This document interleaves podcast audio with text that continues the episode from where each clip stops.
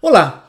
Para construir um bom ambiente de trabalho, é preciso reconhecer e combater comportamentos potencialmente agressivos por parte do time. Então, sempre que você vir ou ouvir algo inapropriado, como alguém interrompendo a fala de um colega, roubando o crédito pelas ideias de outra pessoa ou falando mal pelas costas, posicione-se. No dia a dia, a maioria desses comportamentos não é intencional, mas se não forem combatidos, podem tornar o ambiente hostil e deixar algumas pessoas desconfortáveis.